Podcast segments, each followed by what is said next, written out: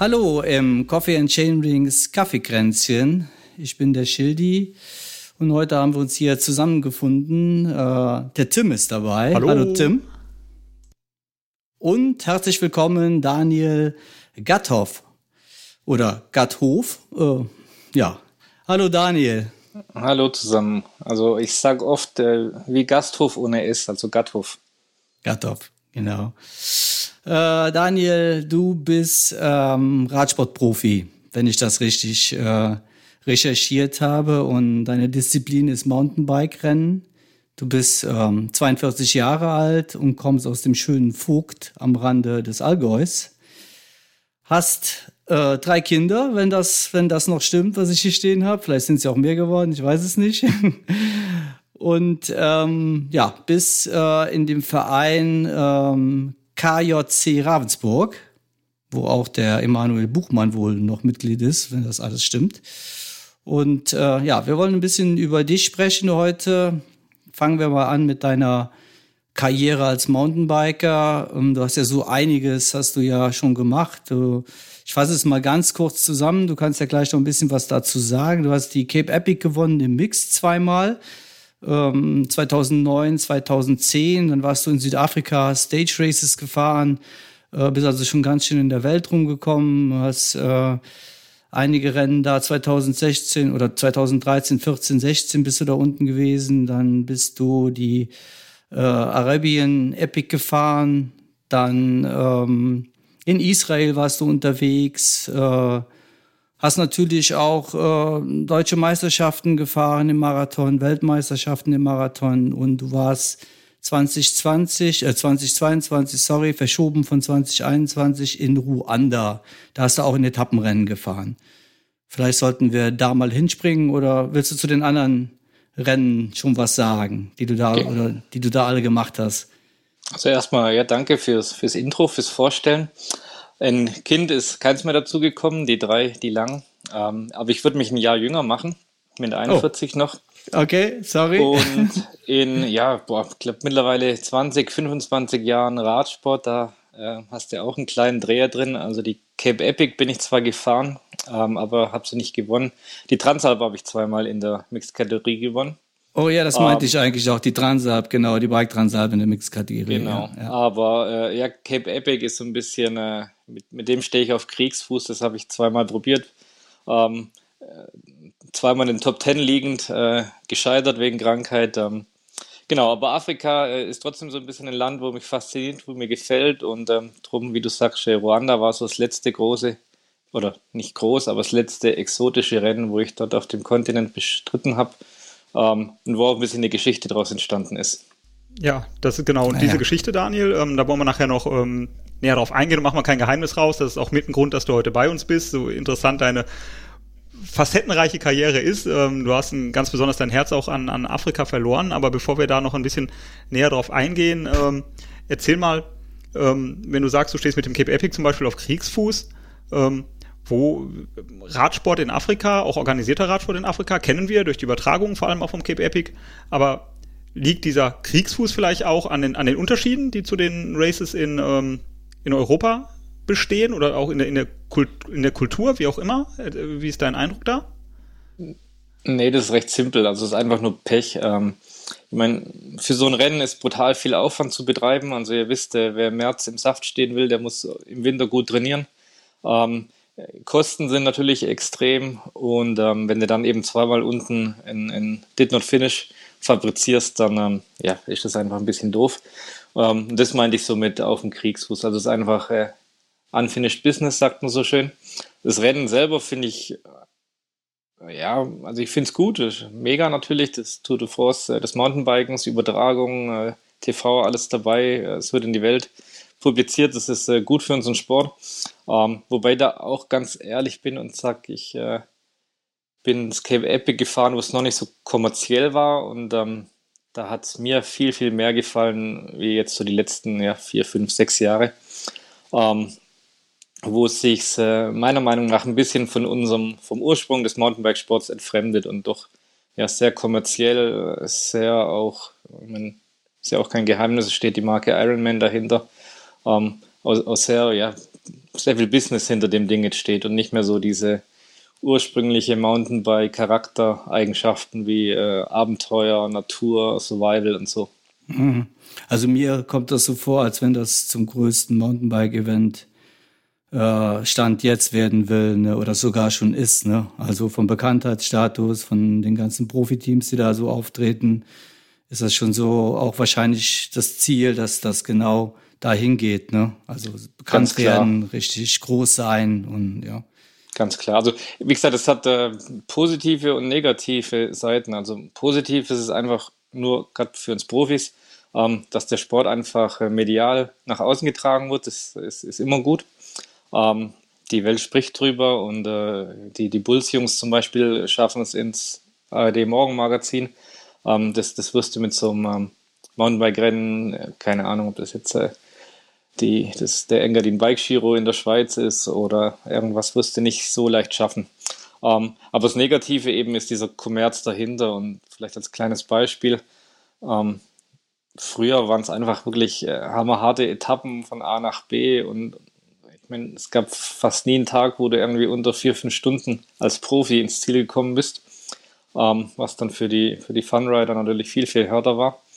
Und irgendwann haben die halt gesagt, okay, wenn wir da so viele Leute durchbringen, die alle ja doch viel Geld da reinsetzen ähm, und die aber halt einfach nach drei, vier Tagen aussteigen, weil es zu hart ist, dann verlieren wir unsere Kundschaft. Und dann haben die ja eben angefangen, dass sie nicht mehr von A nach B fahren, sondern dass sie einfach Loops mit 50, 60 Kilometer haben, viel so smooth Trails, gebaute Trails, die auch nicht ähm, wirklich Fahrkönnen erfordern. Also klar, wenn du schnell fahren willst, musst du schon lenken können, aber da kommt es jetzt mal auch wenn ich keinem Zahnarzt jetzt auf die Füße treten will, aber da kommt auch der Zahnarzt mit wenig Techniktraining durch. Ähm, und ihr habt es erzählt, ich bin seit, seit über 20 Jahren auf dem Bike unterwegs. Das taugt mir jetzt nicht ganz so. Ich, ich mag schon eher so dieses ähm, nicht wissen, was auf einen zukommt und auch mal durchbeißen. Und wenn es halt hart ist, dann ist es halt so. Aber auf der mhm. anderen Seite, ja. ähm, das weißt du auch, wahrscheinlich sogar noch besser als wir normalen Jedermänner, wenn du keine ähm, Publicity hast und wenn du kein Geld verdienst, dann kannst du entweder die Veranstaltung irgendwann nicht mehr durchführen, ähm, weil du sie entweder nicht refinanziert bekommst oder ähm, nicht ähm, oder auch kein, kein Sponsoring dafür ähm, äh, reinbekommst, um, um das Geld auf der anderen Seite reinzuholen, halt nicht über Startgebühren. Und dafür ist dann natürlich auch die, die Öffentlichkeitsarbeit notwendig. Aber ich verstehe absolut deine, äh, deine Argumentationslinie und ich gehe da auch ein Stück weit mit. Ähm, natürlich muss, muss der Abenteuercharakter da sein, aber man muss auch immer den Veranstalter verstehen. Aber wenn man das Gefühl, mhm. das Problem ist, glaube ich, das Gefühl, was einem vermittelt wird, wenn man das Gefühl hat, es ist Industrie, dann ist es, glaube ich, ähm, viel problematischer, als wenn wirklich eine Industrie dahinter steht. Ja, ja. Ähm, ja, aber ähm, diesen Abenteuercharakter, den du, den du magst, wie du gerade selber gesagt hast, den wir auch mögen, ähm, den hast du dann aber woanders gefunden, aber auf dem gleichen Kontinent. Kann ich das so interpretieren? Genau. Dann ähm, erzähl doch mal. Also, ähm, ja, also das letzte wir, Abenteuer war in dem Fall für mich äh, in Ruanda.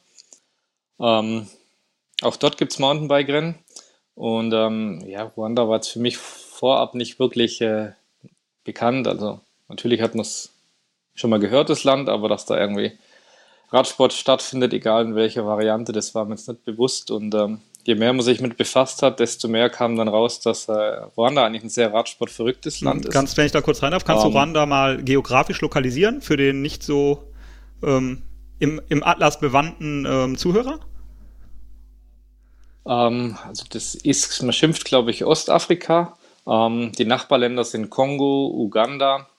Ähm, ja, nicht ganz in der Mitte. Also wenn man Afrika als Landkarte vor sich sieht, Mitte leicht rechts Richtung äh, Indischer Ozean ist es dann, glaube ich. Ähm, da kommt dann. Ruanda. Ah, ich glaube, da findet sich es. Mitte leicht rechts, so wie wir Geografen sagen. Ich glaube, da kann sich jeder was drunter vorstellen. Absolut. Ja. Genau, ist ein Land, wo ähm, in der Höhe äh, alles stattfindet. Also die Hauptstadt ist, meine ich, auf 1600 Höhenmeter.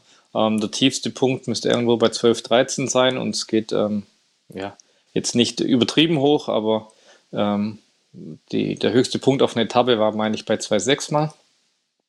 Aber generell äh, findet alles irgendwo in der Höhe statt und der Beiname von Ruanda ist äh, Land der tausend Hügel. Also es geht äh, nirgends flach dahin, es geht immer nur hoch oder runter. Ja, so wollen wir das ja. Als Mountainbiker.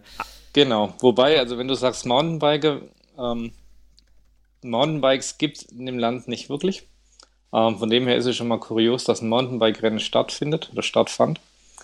Ähm, es ist ein, ein, Rennradland, also die haben äh, ah, Genau, da findet doch die Straßen-WM ähm, 2025 auch statt, wenn ich das richtig in Erinnerung habe, ne? Hm. Genau, also die Straßen-WM findet in, in dem Fall drei Jahren statt, zwei Jahren. Ähm, die haben äh, ein Straßenrennen über, ich glaube, sechs oder sieben Tage, die Tour de Ruanda. Und ähm, das ist schon mal auf, auf ARD oder ähm, so diese Sportprogramme im dritten sind da immer mal wieder so Berichte kommen, weil das auch wirklich wie, wie Tour de France ist. Also müsst ihr euch vorstellen, wie Alpe d'Huez, die Menschen rein mit, mit drei, vier Reihen hintereinander stehen da und schreien die Fahrer an und genauso ist es dort. Ähm, mhm. Nur, dass halt die, Leute, wo da äh, die Fahrer anfeuern, nicht mit dem Wohnmobil und äh, mit irgendeinem gepunkteten Trikot irgendwo ähm, zu dem Rennen hinreisen. Das sind einfach Anwohner, Leute, die dort wohnen, die, die Radsport begeistert sind. Und ähm, auch wenn du da am Flughafen landest, da hängt dann der beste ruandanische Radfahrer in, keine Ahnung, 10 Meter Größe hängt er da, ähm, so wie bei uns halt ein Manuel Neuer im Fußball. Ähm, also Radsport ist bei denen wirklich extrem wichtig. Aber eben, wie gesagt, nur Rennrad. Und ähm, ja, da muss man so ein bisschen in die Geschichte reingehen. Die waren, ähm, ich weiß jetzt nicht genau, in welchem Jahr das war, aber äh, auch in, die Belgier waren da als äh, Kolonialmacht. Ähm, das ist schon mal ein Einschlag, also dass dann auch Rennräder in früheren Jahren runtergekommen sind. Und ähm, das ist irgendwie hängen geblieben. Und ähm, da gibt es auch noch eine ganz lustige Geschichte, dass Tom Ritchie ähm, mal eine Sinneskrise hatte und über einen Kumpel nach Ruanda gekommen ist, ähm, zum, äh, ja, weiß nicht, ob er Backpacking oder irgendwas gemacht hat. Und ähm, der hatte dann so ein bisschen den gleichen Gedanken wie ich, also alles in der Höhe, viele, viele Menschen, die Rad fahren, ähm, viele Berge, also die, die auch wirklich dann äh, kraftbetont Radfahren, also eigentlich perfektes Ausdauertraining. Und er hatte dann, ähm, das war so um die Jahrtausendwende, hat er dann das Team Rwanda ins Leben gerufen und hat versucht, äh, ja, eine, eine Straßenmannschaft äh, auf die Beine zu stellen, die dann auch mal in Europa Rennen fahren soll oder sogar auch Tour fahren soll. Und ein paar haben es auch mal geschafft. Die haben es auch auf dem Mountainbike probiert. Da hat es auch einer, ähm, ich glaube, nach Rio geschafft. Ähm, hm. Genau, aber alles irgendwo nicht wirklich so dass du sagst, das ist jetzt äh, mit Hand und Fuß gewesen oder auch langfristig gewesen, das ist dann wieder ein wenig versandet. Und ähm, ja, so bin ich jetzt da irgendwie auf die Idee gekommen. Ähm, also das Land ist nicht nur für, fürs Rennrad prädestiniert, das ist auch für Mountainbike prädestiniert. Dieses Mountainbike-Rennen, dieses Rwanda Epic, das ist ein Viertagesrennen von Belgien organisiert. Ähm, das hat auch riesiges Potenzial, weil das Land zum Biken also wirklich sehr, sehr geil ist. Es ist äh, Natur pur. Ähm, natürlich durch diesen einfachen Charakter von Dorf zu Dorf gibt es brutal viele Trampelpfade, also schöne Trails. Die Menschen sind extrem freundlich. Es ist ein sehr sicheres Land, also man ja auch so ein bisschen im Hinterkopf, hm, Afrika, hm, kann man mhm. da mit dem Rad und ähm, sonst nichts durchfahren. Also kannst du, definitiv. Äh, da musst du keine Sorgen haben. Ich habe irgendwann dann nach dem dritten, vierten Tag äh, das Hotelzimmer oder das Gasthaus äh, keine Tür mehr abgeschlossen und hinter der Tür standen 10.000 Euro fully. Ähm, also keine Sorge. Genau, und ähm, so sind wir nach dem Rennen, ähm, jetzt, jetzt springe ich ein bisschen und lasse mal das Rennen kurz aus. So sind wir nach dem Rennen, also wenn ich von wir rede, ich und mein Fotograf nach Hause geflogen und haben gesagt, hey, so mit dem Thema Mountainbike können wir was anfangen. Ähm, haben aber auch einen Kontakt gefunden, wo wir so ein bisschen äh, Charity machen wollen. Hm. Also es war im Prinzip so, du, du hast da unten gemerkt, äh, also die Landschaft ist top, die Leute sind begeistert. Äh, es fehlte nur noch quasi das äh, Mountainbike, ne? Also und uns welche Veranstaltungen oder ja, da das so ein bisschen in Schwung zu bringen. Genau, also wenn ihr mal bei mir auf der Webseite vorbeischaut, ähm, ich habe ziemlich viele Fotos drauf. Die Einheimischen, wo sie dann dort an Start gestellt haben, die haben wirklich, also echt, äh, im, im Schwarmland, wir sagen Geppel, ähm, also keine Mountainbikes, äh, wo du eigentlich sagst, damit fährst du in, in Bike-Rennen. Ähm, hat damit zu tun, dass das Land ähm, recht hohe Steuern auf äh, Importe verlangt. Und somit ist eigentlich alles, was im Land ist, irgendwo ja, entweder gespendet oder von mal einem Rennradprofi, der dort trainiert hat. Ähm, ihr habt es vorhin angesprochen, die WM soll dort stattfinden. Ähm, ist vielleicht mal ein Team dort gewesen oder bei dieser Tour de Ruanda, die, die europäischen Teams haben dann einfach das Material da gelassen. Hm. So ist da hm. ein Bestand an, an Rennrädern irgendwie ähm, aufgekommen, aber eben noch nicht Mountainbike. Und es gibt in ganz Ruanda also zwei Radshops, die äh, von einer Person betrieben werden. Und ich bin mir ziemlich sicher, wenn du da dann, äh, also vielleicht kriegst du noch einen 29er Reifen, aber wenn du da in den Shop gehst und sagst, du willst einen 27,5er Bike reifen, am liebsten in 2, 3 Breite, dann, dann guckt er dich mit großen Augen an. Also, Glaube ähm, ich. Dort Bei dem Reifen gucke ich aber auch mit großen Bike. Augen. ja, nee, aber was ich damit sagen will, also es gibt nicht nur wenige Bikes, es gibt eben halt auch kein Ersatzmaterial, nichts. Und mm. der mm. Kontakt, mit dem wir diese Charity-Aktion hochziehen, der hat mir dann mal irgendwann erzählt, ja, ah, wenn du, wenn du kommst oder wenn du weißt, dass jemand kommt, immer Reifen und Schläuche mitgeben. Dann sage ich, ja, wieso ein Schlauch? Also das kostet ja 8 Euro, 10 Euro. Nee, bei denen kostet ein Schlauch 20 Dollar. Boah. Und ähm, wenn du dann noch überlegst, dass die halt nicht unsere Einkommen haben, dann ist das richtig viel Kohle. Und das hat einfach damit zu tun, dass, äh, dass die einfach viel Steuern oder hohe Steuern auf alles, was importiert wird, verlangen. Mhm. Genau. Ja, und dann warst du da und hast festgestellt, das ist alles super und es gibt nur zwei Radläden. Und äh, die Versorgungssituation ist schlecht, und ähm, aber die Leute sind total verrückt nach ähm, Radsport. Und ähm, wie, wie ist das dann weitergegangen, die Geschichte? Wie ist deine Verbindung zu Ruanda? Wie hat die sich äh, weiterentwickelt? Und genau, also wir sind dann ähm, nach Hause geflogen mit, mit jede Menge Eindrücke und ähm, ja, da könnten wir jetzt stundenlang könnte ich erzählen, was einfach in dem Land fasziniert.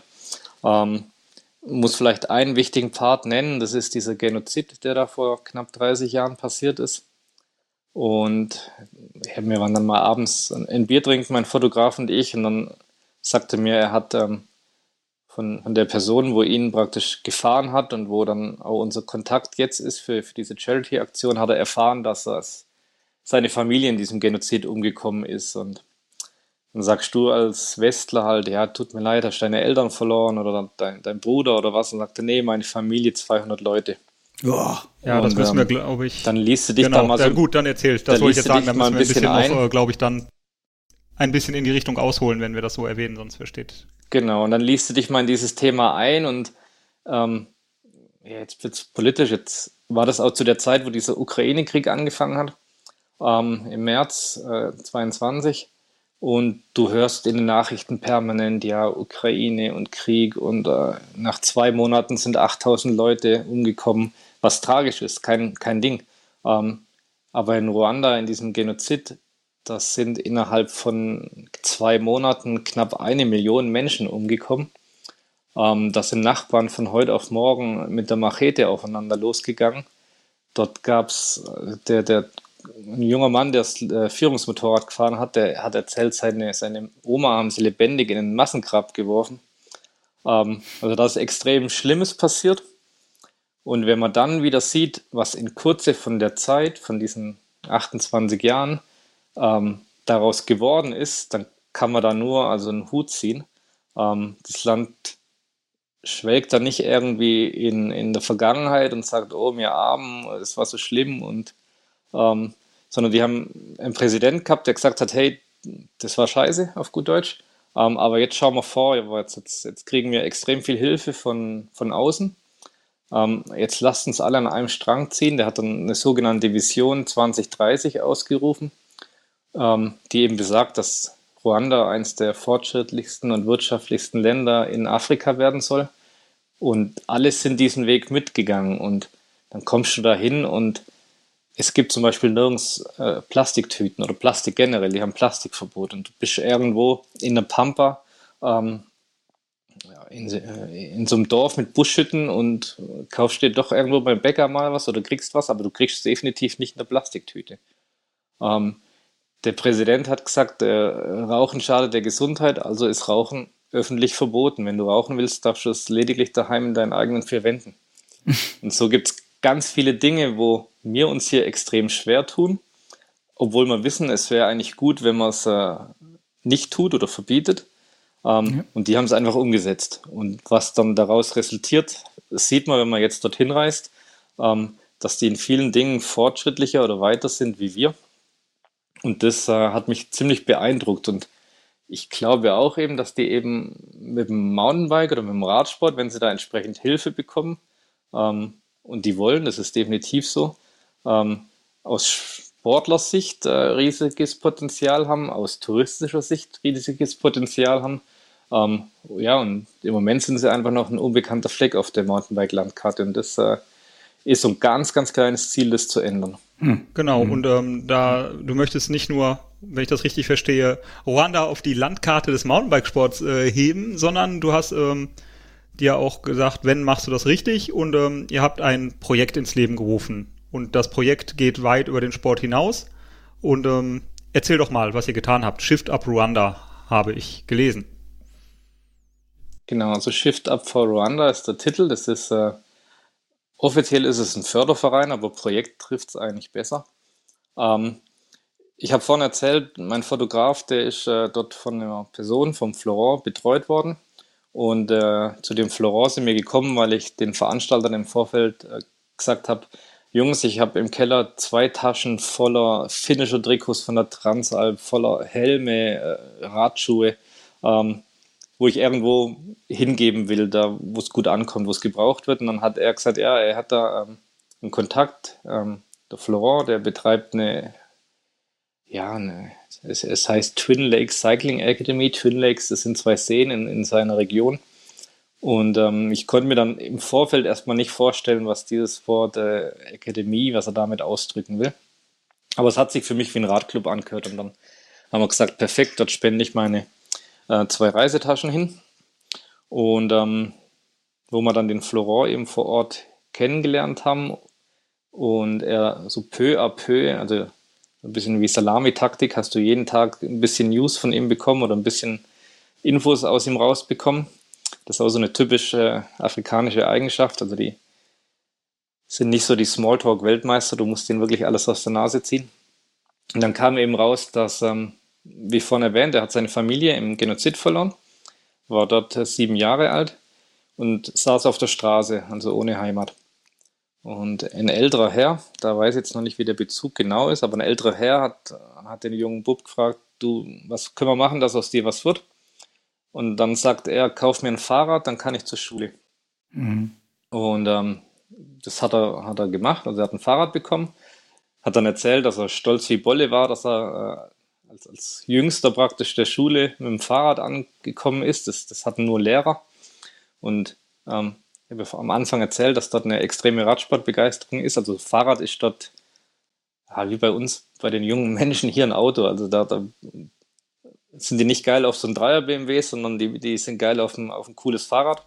Ähm, das ist dann mehr so ein bisschen wie, ein, ja, wie so ein Trekking. Ich wollte gerade fragen, was, was heißt denn Aber cooles Fahrrad? Ähm, kann man sich das so vorstellen wie das Rad, was hier der Zahnarzt fährt? Ich in deinen Beschreibungen bisher nach eher nicht. nee, also das ist wirklich so ein, geht Richtung Lastenrad. Ähm, 20 Kilo, ein Gang. Ähm, teilweise noch so eine, ich weiß gar nicht, wie das heißt, so eine ganz alte Bremse, wo von oben auf dem Reifen drückt. Mhm. Ähm, also mhm. nicht mal Felgenbremse oder Scheibenbremse, und ähm, wenn die Bremse nicht funktioniert, dann, dann basteln sie sich einen Holzblock unter den Schuh und bremsen mit dem. Ähm, aber die sind halt kunterbunt und ähm, ja, keine Ahnung, wie bei uns früher der Manta mit dem Fuchsschwanz. Also ist alles Mögliche dran gebastelt. Und ähm, das ist denen ihr, ihr Statussymbol. Also mit dem brüsten die sich. Also ich glaube auch, wenn die irgendwie auf die Pirsch gehen und ein Mädchen kennenlernen wollen, äh, wer das geilste Rad hat, der gewinnt. Ähm, ja. Genau. Und ähm, somit war Otto Florent natürlich äh, riesig stolz, dass der jetzt ein Fahrrad hatte und hat eben durch das Fahrrad seinen Weg gehen können. Also er hat die Schule gemacht, hat einen Abschluss äh, gemacht. Ähm, ich weiß nicht, ob er studiert hat, auf jeden Fall arbeitet er mittlerweile in einem guten Job und ähm, hat jetzt eben diese Akademie. Und ähm, dann kam, glaube ich, am dritten, vierten Tag kam dann irgendwann raus, dass die Kinder in dieser Akademie genau das gleiche Schicksal haben. Also es waren Straßenkinder und er gabelt die auf, lässt die bei sich wohnen. Also er hat, äh, hat mir dann auch sein Haus gezeigt und da ist ein riesiger Raum, wo neun Kids drin geschlafen haben. Ähm, und bringt denen praktisch Radsport bei, aktuell noch Rennrad, weil es einfach keine Mountainbikes gibt. Ähm, und sagt aber, wenn ihr Radsport erlernen wollt, müsst ihr wieder an die Schule. Das ist die, die Bedingung, wo er stellt. Mhm. Und ähm, das Konzept finde ich natürlich also mega, wenn das, was wir lieben, also wenn der Radsport zur Bildung verhilft, dann ist das ja geil. Und ähm, genau, so haben wir gesagt, ähm, den wollen wir supporten und der ist eigentlich der, der, wichtigste Teil von diesem Projekt Shift Up for Rwanda, weil wir seine Akademie supporten wollen. Also wir wollen ihm Geld schicken oder geben, sammeln, dass er noch mehr Kinder, wie eben diese, aktuell sind sogar schon 14, ähm, an die Schule bringen kann und das hat mir jetzt natürlich als, äh, als Herzblut-Mountainbiker richtig gut gefallen. Er hat gesagt, also dieses Thema Mountainbike, das will er auch mit seiner Akademie umsetzen, weil er sieht das Mountainbike eigentlich als das bessere Fahrrad wie das Rennrad. Ähm, die haben zwar von den, von den Städten oder von den großen Dörfern Top-Straßen, also da träumt jeder Rennradfahrer hier von uns. Ähm, aber natürlich, wenn es von dem Dorf dann weitergeht, ist es einfach ein, ein, Schotterweg oder ein Trampelpfad. Und da ist wiederum natürlich das Mountainbike viel, viel besser geeignet. Ich bin so froh, also sprich, dass du das Mountainbike sagst und nicht sagst, die müssen jetzt Gravelbikes bekommen. Ähm, aber vielleicht ist es auch der Trend, dass wir die Mountainbikes jetzt viele ja. eher loswerden, weil die niemand mehr haben will ja, und nur noch Gravelbikes gekauft werden in Zukunft. Ähm, kannst du also, vielleicht nochmal äh, genauer den, den Zusammenhang, du hattest das im Vorgespräch, das wir geführt haben, vor einiger Zeit mal erwähnt, den Zusammenhang zwischen dem ähm, Radsport und der Möglichkeit, ähm, Bildung weiter zu erwerben und die Wichtigkeit dieses Themas vielleicht noch mal ein bisschen darauf eingehen. Ja, ähm, also so wie jetzt der Florence eine Twin Lake Cycling Academy betreibt, gibt es dort doch recht viele Radclubs, weil wie gesagt das Rad nicht nur jetzt als ähm, Statussymbol populär ist, sondern auch als Sportgerät. Und die leben da so ein bisschen in einer Blase, sage ich jetzt mal einfach. Ähm, das heißt, wenn dort ein Trainer eine Akademie oder einen Radclub betreibt, dann verspricht er diesen Kids immer so das, äh, ja, rosige Zukunft, du bist Profi, du nimmst an der Tour de Rwanda teil, ähm, ich mache dich halt so, zum Volkshelden hier im Land. Ähm, aber das bringt denen eigentlich nicht viel, weil, also das Einkommen ist extrem gering, wo du dadurch Radsport verdienen kannst oder als Radprofi verdienen kannst. Ähm, sie haben extrem hohe Hürden, ins Ausland zu kommen. Also sie brauchen eigentlich für jedes Land ein Visum. Ähm, und dann ist es natürlich eine Kostenfrage, wie du ins Ausland kommst. Und was die Trainer oder diese Clubs dann machen, ist einfach Kids aufgabeln oder Jugendliche, denen so ein bisschen das Blaue vom Himmel versprechen und die Kids sagen dann einfach, ah, cool, da mache ich mit und jetzt brauche ich auch keine Schule mehr, weil ich werde ja Radprofi und so.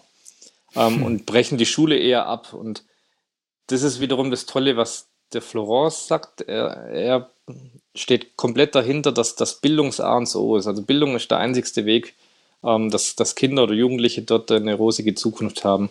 Ähm, und die anderen, die, die träumen einfach so ein bisschen dahin und, und für die ist einfach äh, der Radprofi der große Traum und äh, der Plan B wird komplett vernachlässigt.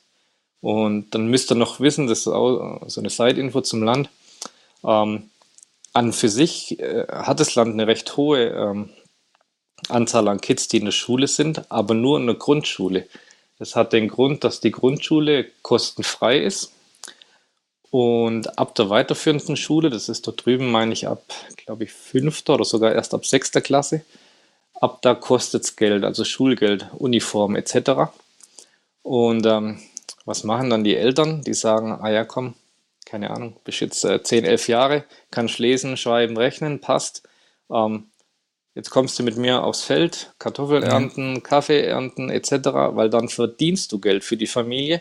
Wenn mhm. du jetzt aber weiter zur Schule gehst, dann kostest du die Familie Geld. Und das ist so ein, also da, da passiert relativ viel in den Familien oder bei den Kids, dass die dann sagen, hey, eigentlich, ich will zur Schule oder ähm, wieso darf ich jetzt nicht mehr? Und dann hauen die von daheim ab oder verstreiten sich etc. und, und landen eben unter Umständen auf der Straße.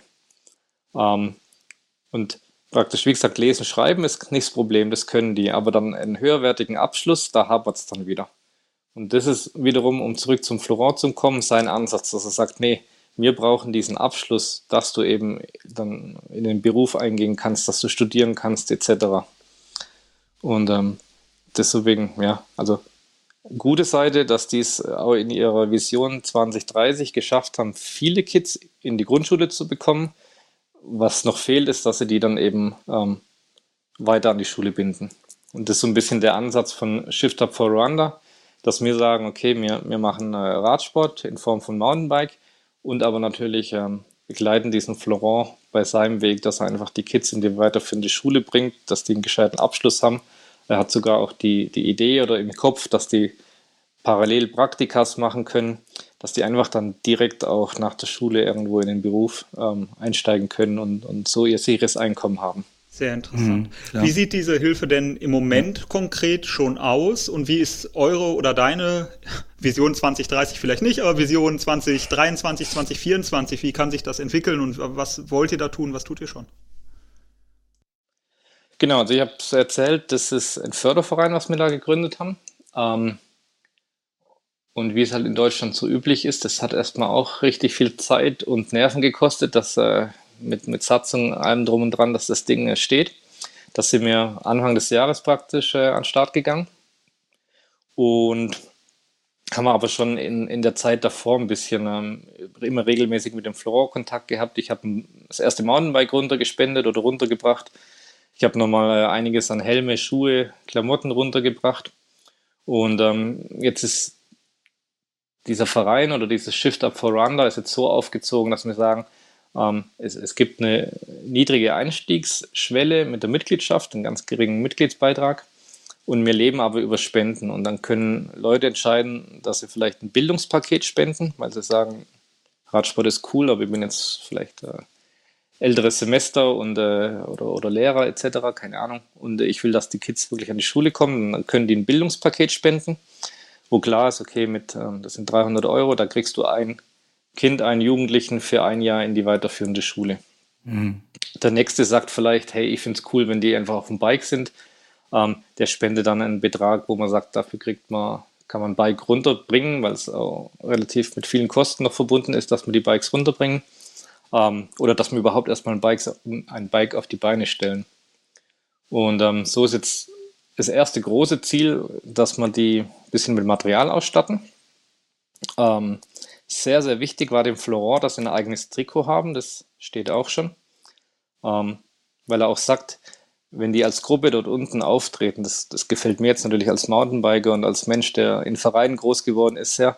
Er sagt, dieses Vereinsleben, das wollen wir nach außen tragen, weil er das auch gleichzeitig wieder als Werbung und als Reputation für seine Akademies sieht. Er sagt, wenn die Kids als Gruppe mit zehn, zehn Kindern gleich im Trikot durch die Gegend fahren, das fällt auf und dann fragt man, was er macht und dann wollen unter Umständen noch mehr Kids zu Habt ihr da schon einen mhm, Partner? Genau, den ja. darfst du dann jetzt gerne erwähnen, weil ähm, für den guten Zweck ist auch Werbung erlaubt. Ansonsten können wir auch aufrufen, dass sich äh, Bekleidungshersteller melden bei dir.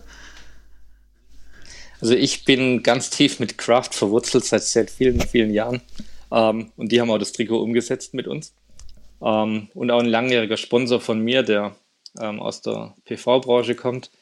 Ähm, der ist auch von Beginn an mit an Bord. Der hat die Reise nach Ruanda gezahlt. Der, wir hatten eigentlich die Idee, dass er vielleicht eine PV-Anlage dort unten auf einer Schule oder auf einem Community-Heim äh, irgendwo installiert.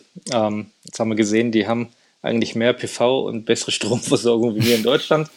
ähm, aber dieses Thema äh, Radsport, Kids, Bildung, das, das findet auch mein Partner Enerquin heißt die Firma, findet die auch geil. Die sind da auch äh, von Beginn an mit an Bord, genau. Ähm, und dann, das muss ich auch noch sagen, ein wichtiger Part, wo schon passiert ist, ähm, das war auch für mein Fotograf oder mein, mein Kompagnon, der heißt Don, Don Eilinger, für den Don und mich ähm, so ein kleiner Startschuss, dass wir das Projekt wirklich angehen. Wir hatten letzten Sommer noch den Trainer der Twin Lake Cycling Academy hier nach Deutschland ähm, eingeladen. Und ähm, ja, da, da gibt es auch zig lustige Geschichten. Also das ist äh, einer der besten Straßenradsportler seines Landes. Der war ähm, Vizemeister und äh, Zeitfahrmeister 2022. Und wir hatten so ein bisschen im Kopf, wenn wir den jetzt auf ein Mountainbike setzen, das ist auch nochmal äh, eine riesige Werbung für, für diese Twin Lake Cycling Academy. Und vor allem wird die dann auch beim Verband in Ruanda, bei äh, Tourismus, bei, also es ist ein kleines Land, da, da, spricht man viel, das ist wie ein Dorf, wenn da was, wenn da einer nach Europa kommt zum Radrennen fahren, dann, dann ähm, kriegt das jeder mit. Und da haben wir gesagt, den holen wir hierher. Ich setze den auf ein Mountainbike, der fährt mit mir ähm, einmal den, äh, den Rothaus Bike Giro heißt er jetzt. Und ähm, dann zusammen das Swiss Epic. Ähm, einfach, dass wir so eine Story haben und so ein Kickoff für dieses das Projekt. Das musst du jetzt aber nochmal, das heißt, du hast den Mann auf ein Mountainbike gesetzt, ihn mit zu einem der doch nicht, nicht anspruchslosen ähm, deutschen Etappenrennen genommen und dann zum Swiss Epic. Wie oft ist der denn da vorher gefahren? Ähm, also zuerst ging es los, dass ich diese, ich habe einen Startplatz für das Swiss Epic bekommen. Ähm, ihr wisst, das ist ein Teamrennen und ich selber bin nicht in dem Team. Ich äh, bin ein One-Man-Team, vermarkt mich selber. Ähm, und dann war erstmal die Überlegung, wen hole ich da jetzt als Partner? Und dann ist diese Idee entstanden, dass wir eben diesen Trainer, Didi heißt er, dass wir den hierher holen. Ähm, das war jetzt einen guten Monat vor dem Swiss Epic. Und ähm, dann hat er erstmal gesagt, ja klar, macht er. Ähm, aber ich habe es erzählt, die brauchen ein Visa. Ähm, er ist dann auf die Botschaft marschiert und hat mir dann die WhatsApp geschrieben, ja, er kriegt ein Visa, aber in drei Monaten. Ähm, und wir waren in dem Fall, glaube ich, Mitte Juli. Und der Swiss Epic ist Mitte August.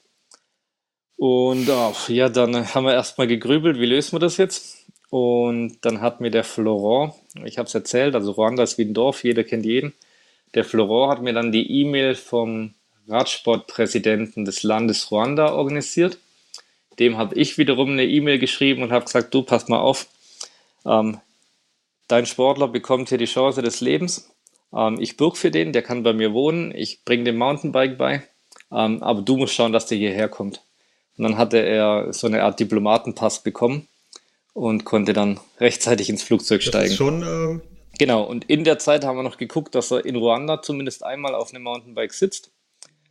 Ähm, wo er dann hier angekommen ist, das war ein Mittwoch, ist er das zweite Mal Mountainbike gefahren. Und am Donnerstag ging der Rothaus Bike Giro los. Also seine dritte Fahrt auf dem Mountainbike war gleich ein Rennen. Und ich habe von meinem Bikesponsor Pivot ein neues Hardtail, 8000 Euro bekommen und meine größte Sorge war natürlich, äh, wie ich das in zwei Wochen zurückgebe. Aber also er hat es gut gemacht. Ähm, klar, in den technischen Passagen, in den Trails ähm, war er nicht wirklich schnell, aber also Dampf in den Beinen war da und ähm, er ist dann gut durch den Schwarzwald gekommen. Dann hat man noch mal gut zehn Tage Zeit, um, um dieses Trailfahren, das Technische explizit zu üben und sind dann ähm, nach, ich muss gerade überlegen, Arosa gefahren, wo dann die Swiss Epic gestartet ist. Boah, ja. Genau. Und, und wie hat er das so verkraftet? also wir, äh, Don und ich, wir haben dann auch, wo er nach, das waren gut drei Wochen, wo er hier war, wo er wieder nach Hause geflogen ist, haben wir eigentlich gesagt, wir sind richtige Assis, weil ähm, wir haben den von Beginn an eigentlich äh, überfordert und ähm, komplett ins kalte Wasser geworfen. Ähm, aber er hat es perfekt gemeistert. Also er war echt äh, cool, er hat das alles so über sich ergehen lassen, er hat die Tipps aufgenommen, so gut es ging und ähm, du hast schon auch bei der Swiss Epic gesehen, mein, die, wo es kennen, Swiss Epic ist bekannt dafür, dass, ähm, dass dort coole Strecken sind mit langen mhm. Trails. Ähm, ist er jeden Tag ein bisschen besser in Fahrt gekommen, ein bisschen, ja, also er ist von Beginn an sicher gefahren, also er hat keinen einzigen Sturz fabriziert, ähm, aber er ist dann auch eben schneller in den Trails geworden, hat dann ich habe äh, irgendwann dann festgestellt, dass wenn ich vor ihm fahre und versuche die Linie zu zeigen, dass das gar nichts bringt, weil er sich dann auf mich konzentriert und so Dinge wie richtig bremsen, äh, Körperschwerpunkt, Balance komplett vergisst. Und habe dann irgendwann äh, gesehen, dass er sogar schneller bergab fährt, wenn ich hinter ihm bin. Mhm. Und ähm, dann haben wir das so, haben wir uns dann auch in diesen fünf Tagen immer besser gefunden und dann war klar, okay, ähm, bergab äh, bin ich eher hinter ihm, dann funktioniert das ganz gut. Und da habe ich dann eben wirklich auch sehen können, dass er, dass er immer einen Tick das besser ist wie bei wird. uns, Schildi. Ja, das ist ähnlich wie bei uns. Äh, ich kann mir vorstellen, das hatte, der hatte bestimmt viel zu erzählen, als er wieder nach Hause gekommen ist. oh, ja, also er, er ist auch hoch motiviert. Ähm, wenn man jetzt so bei Insta äh, bei ihm mal vorbeischaut, er, er, teilt fast jeden Tag irgendein Video von irgendwelchen Freeridern, die berg runterknallen oder vom äh, Vielleicht kannst du den ähm, Instagram-Account ähm, ja mal benennen. Oder wir werden ihn auf jeden Fall in die Showlinks packen, wenn uns das interessiert. Genau, wir, wir verlinken den. Genau. Wir verlinken, ja. wir verlinken ja. alles. Ähm, hat das denn ein, genau. ein, Echo in Ruanda verursacht, seinen ähm, Auftritt, ich sag mal verursacht, ähm, erzeugt in ähm, seinen Auftritt da beim Swiss Epic, was ja nun auch ein bekanntes, äh, ist ein UCI Kategorie 1 Rennen, stimmt das? Genau, also wir konnten dann danach auch sagen, ähm, wir sind auf, boah, ich meine es war 23, 24 ins Ziel gekommen und bis 25 oder 30 gab es UCI-Punkte und er ähm, war somit der erste Sportler aus Ruanda, der UCI-Marathon-Weltranglistenpunkte geholt hat. Stark. Ähm, das muss ich jetzt so explizit sagen, weil es gibt ja auch Cross-Country-Weltranglistenpunkte und das hat schon mal einer geschafft. Ähm, aber im Marathon eben noch nicht. Ähm, genau. Ja, also klar, er hat äh, Fernsehzeit in Ruanda bekommen. Ähm, für diese Twin Lake Cycling Academy war es eine gute Werbung. Ähm, auch diese äh, Veranstalter von dem Mountainbike-Rennen fanden das natürlich mega und so dieser Hintergrund mit, mit Don und mir und mit diesem Projekt Shift Up for Rwanda war natürlich auch immer mit dabei. Und das ähm, hat jetzt gerade für das Projekt nochmal auch einen riesen Push gegeben, dass wir dort einfach ein, ein Netzwerk gefunden haben. Ähm, das Land Rheinland-Pfalz zum Beispiel ist sehr stark in Ruanda engagiert und dann hat mich auch ein Minister angerufen und hat gefragt, hey, was machen wir denn da? Ähm, und, und das hilft uns jetzt extrem, dass wir sagen können, wir sind nicht so ein paar Typen, die einmal dort Urlaub gemacht haben und äh, jetzt meinen, sie wollen was Gutes tun, aber irgendwie ist es planlos, sondern ähm, nee, wir haben einen starken Partner vor Ort mit dem Florent, ähm, der eine ganz starke Vision hat und, und das ein super Kerl ist, ein Macher ist. Ähm, wir haben ein Top-Netzwerk vor Ort und auch ein gutes Netzwerk hier mittlerweile. Ähm, und jetzt geht es darum, dass wir, dass wir eine coole Fanbase schaffen, dass wir diesen Verein, dieses Projekt bekannt machen, dass dort möglichst viele Mitglieder dabei sind, dass wir auch Spenden bekommen, dass, dass wir Material, Bikes herbekommen. Ähm, und dann glaube ich, dass das jetzt ein, ja, ein Ball ist, der ins Rollen kommt und äh, zu einem coolen äh, Ende führen kann. Ja, das ja, hört sich auf jeden Fall super also an. Also wir finden ja. das auf jeden Fall eine sehr lobenswerte und hoffentlich auch lohnenswerte Aktion, die du ins Leben gerufen hast. Und ähm, wir hätten nicht gesagt, ja komm, lass uns einen Podcast machen sofort, wenn wir nicht äh, die Sache auch ähm, oder hinter der Sache stehen würden. Und ähm, liebe Hörer, ähm, wenn ihr das auch so seht, unterstützt gerne die Aktion. Ähm, Shift Up äh, vor Ruanda. Äh, Daniel, vielleicht kannst du noch mal ganz genau beschreiben, wie kann ich euch unterstützen, was für Wege gibt es? Ähm, also wir haben eine Webseite, die äh, gerade heute noch ein bisschen überarbeitet wird, aber ähm, ich glaube, wenn dann die Sendung ausgestrahlt wird, ist sie wieder komplett online. Dort findet ihr eigentlich alle Infos, wo relevant sind. Aber um es ja, in zwei, drei Sätzen zu sagen, also klar, wir brauchen einfach Kohle. Ähm, ihr könnt das Trikot kaufen, also das fährt nicht nur in Ruanda bei, äh, mit den Kids rum, sondern das, das soll auch hier rumfahren. Ähm, mit dem Kauf bleibt natürlich auch ein kleiner Erlös bei uns hängen, wo wir dann wiederum sagen können, das nutzt man für Transportkosten, um ein Rad runterzukriegen. Das nutzt man, um auch den, diesen Kids, dieser Akademie noch mehr Trikots zu geben. Ähm, ihr könnt einfach Beträge spenden, Geld spenden. Ihr könnt Mitglied werden. Ähm, also wie gesagt, wir haben da eine niedrige Hemmschwelle. Die Mitgliedschaft kostet 15 Euro im Jahr. Ähm, wir träumen so ein bisschen davon, dass wir hier jetzt nicht diesen klassischen Dorfverein aufbaut, der sich äh, einmal die Woche irgendwo in der, in der Wirtschaft trifft, fünf Bier sich in den Kopf knallt und über irgendwelche Radsportgeschichten erzählt, sondern wir wollen da eher so eine, eine lebendige Community schaffen, die dann auch mal ein, zwei Mal irgendwie ein, ein, ein Ride Together macht, ähm, die vielleicht auch mal sagen, hey, ähm, wir, wir gehen mal nach Ruanda und machen an dem Rennen mit oder gucken mal, was diese Twin Lake Cycling Academy so auf die Beine stellt und machen da unseren Urlaub. Ähm, also ist relativ breit gefächert, aber jetzt so zum Anfang hilft äh, von Geld bis Materialspenden einfach alles. Das wollte ich gerade fragen. Also auch irgendwelche Helme und sowas, kann das auch gespendet werden? So Sachen? Also Mountainbike-Schuhe wäre extrem wichtig, ah, okay. weil äh, Radschuhe haben sie natürlich, aber Mountainbike-Schuhe nicht. Ähm, mhm. Was sie nicht brauchen, ist Bekleidung, weil ich habe es erwähnt, also es sind viele Radsportler da, gerade bei dieser Tour de Ruanda. du hast vorhin mal Gravel erwähnt, also es gibt äh, auch viele Leute, die dort äh, einmal Ruanda per Rad durchqueren. Ähm, und natürlich lassen die alle ihre Trikots da und ähm, da sind die überausgestattet, sag ich mal. Ähm, hm. Wobei, das hatte ich vorhin erwähnt, also gerade dem Florent ist eben wichtig, dass, dass seine Truppe nicht kunterbunt durch die Gegend fährt mit einmal einem, äh, keine Ahnung, alten Telekom-Trikot, einmal einem Trikot von mir und einmal ähm, irgendein No-Name-Trikot, sondern die wollen schon sich so auch als Gruppe präsentieren und darum kriegen die jetzt äh, ein eigenes Outfit. Aber was Helme, Radschuhe angeht, also Mountainbike-Schuhe, ist immer Bedarf Ersatzteile. Ich habe es erzählt, es gibt nur diesen einen oder die, diese zwei Radläden.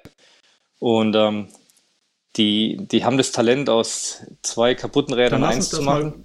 konkret ähm, an der Stelle. Du sagst also auch, ich rede jetzt nicht von Schrott, Ersatzteile, äh, Spareparts, wie auch immer, die helfen. Ähm, ich frage aus einem konkreten Grund. Ich habe zuletzt eine Diskussion geführt mit einem anderen Vereinsmitglied, mit unserem Markus, den kennt ihr vielleicht auch aus dem Podcast, ähm, du vielleicht auch oder nicht, äh, Daniel, ähm, dass wir noch solche Geschichten wie eine 2x10 XTR irgendwo im Keller haben, die, ähm, wo man immer sagt, die schmeiße ich nicht weg, aber die wird man in seinem Leben nirgendwo mehr einbauen oder fahren. Kann mit solchen Teilen geholfen werden?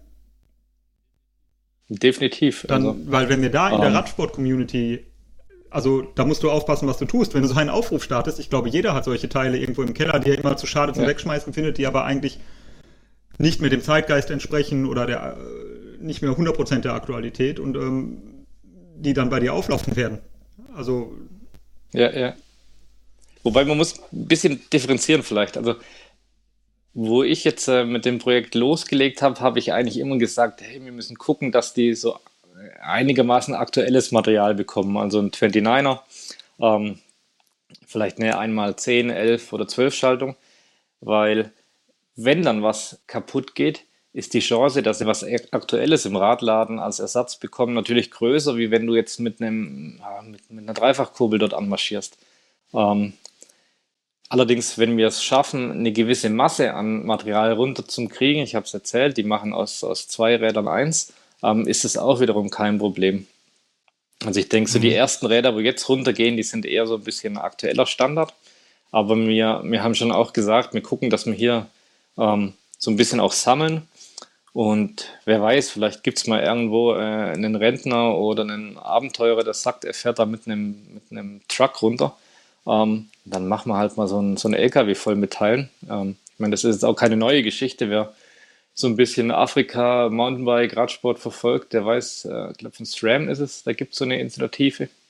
Ähm, also so Dinge geschehen schon, das ist jetzt nichts äh, Neues, aber ähm, wie gesagt, äh, das, das, Land Ruanda ist dann noch so ein blinder Fleck auf dieser Karte und ähm, dann gucken wir halt mal, dass da so, so ein LKW oder so ein Container voll mit Material runtergeht. Also, da das heißt also, ihr werdet auch Ansprechpartner, wenn ich ähm, sage, ich habe noch vier Lenker in unterschiedlichen Breiten und zwei XDR und ich schreibe dich an und sage, hör mal Jungs, ähm, wollt ihr das nach Ruanda schicken? Ähm, dann bist du da, seid ihr da der richtige Ansprechpartner, dann kann man euch da anschreiben. Ich will jetzt vermeiden, genau. dass Leute euch sinnlos Klamotten schicken dabei. oder eben äh, nicht wissen, wohin. Deswegen wollte ich das jetzt, dass wir da das dann ganz kurz auch so formulieren. Genau. Ja, ich glaube, wenn da jeder so ein bisschen äh, mit gesundem Menschenverstand rangeht und jetzt nicht den größten Schrott schickt, ähm, dann ist alles hilfreich. Also dann kann es auch sein, dass wir hier sagen, vielleicht mal, hey, jetzt haben wir äh, einige Parts bekommen. Was jetzt noch fehlt, ist ein Rahmen.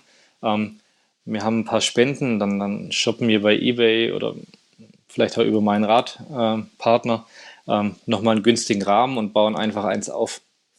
Ähm, aber wir brauchen einfach so ein, eine gewisse Basis an Parts und von dem her sind wir da offen, dass wir da wirklich äh, alles nehmen und bekommen. Du hast jetzt die Chance, eine E-Mail-Adresse zu ja. nennen, an die die Leute sich wenden können, die diesen Podcast hören, weil die nicht immer klickbereit sind und die können sich eine E-Mail-Adresse merken, wenn du eine kennst. Sonst kommt sie in die Shownotes. Die können wir aber auch, Tim, die können wir aber auch unten verlinken. Die kannst du zwar jetzt auch sagen. Ich habe aber gerade vorher noch eine Frage, Daniel. Wie sieht's mit Schmiermittel aus, mit Kettenöl und sowas? Oder ist das alles vorhanden? Ähm, das wiederum kriegen sie, das haben sie da. Okay. Mhm. Genau.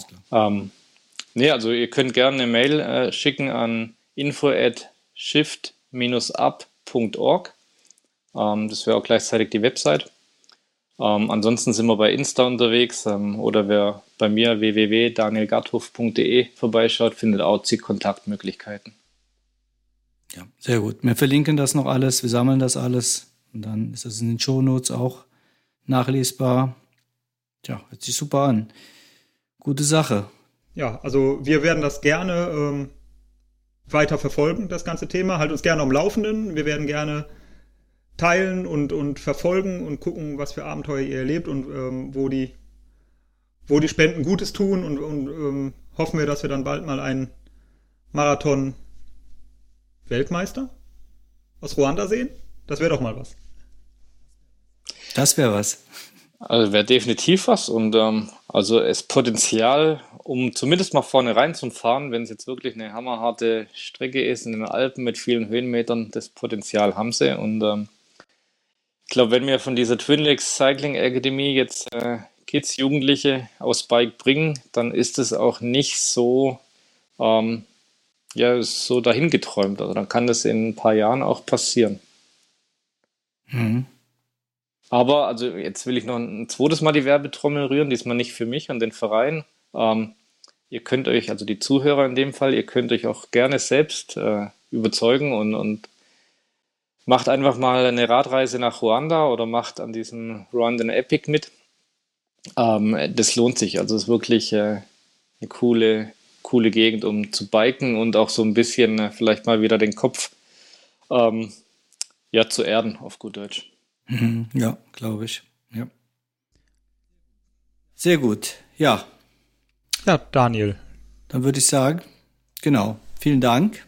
War sehr informativ beeindruckend. Ähm, und ähm, ja, schauen wir mal, ob was zusammenkommt und bitte alle mitmachen, sich das anschauen und dann. Ja, glaub, melde dich gerne, wenn es was Neues zu berichten gibt, wenn du Neuigkeiten hast aus Ruanda, genau. von der Stiftung von Shift Up for Ruanda oder einfach was erzählen möchtest, dann ähm, sind wir für dich da und unterstützen gerne die Aktion. Super. Genau. Also dann sage ich natürlich auch nochmal äh, danke, dass ich bei euch zu Gast sein durfte. Äh, danke an die Zuhörer. Ich hoffe, es hat euch ein bisschen motiviert. Ähm, ja, und auf bald. Also ich äh, sag mal, ihr werdet sicher wieder von mir hören. Super. Sehr gut. Dann würde ich sagen, auf Wiedersehen. Tschüss zusammen.